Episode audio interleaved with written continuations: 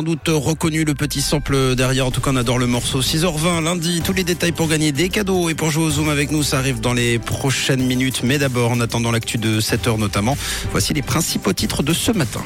Dix ans après l'introduction de la taxe au sac, les ordures ménagères ont baissé de 40% dans le canton de Vaud. La quantité de déchets incinérables par habitant est passée de 266 kilos en 2011 à 165 kilos ces dernières années.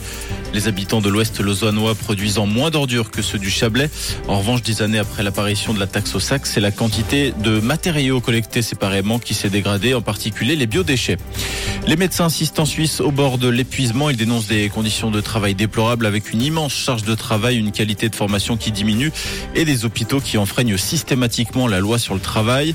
Certains racontent avoir fondu en larmes sur leur lieu de travail et 40% des sondés déclarent travailler plus de 11 heures par jour. Red Bull et Pepsi ne comptent pas réduire de manière volontaire la teneur en sucre dans leurs produits, contrairement à Coca-Cola Suisse, Fusti, Rivella ou encore Ramsayer notamment. Les deux géants n'ont pas signé la déclaration de Milan qui prévoit la réduction du sucre dans la recette. L'Office fédéral de la sécurité alimentaire et des affaires vétérinaires doit examiner si ce refus compromet les objectifs fixés dans la déclaration de Milan, à savoir une réduction de la teneur en sucre de 10% d'ici 2024. Et on vous donne rendez-vous dès 7h pour tous les titres développés. Couleur. Une radio. Une radio.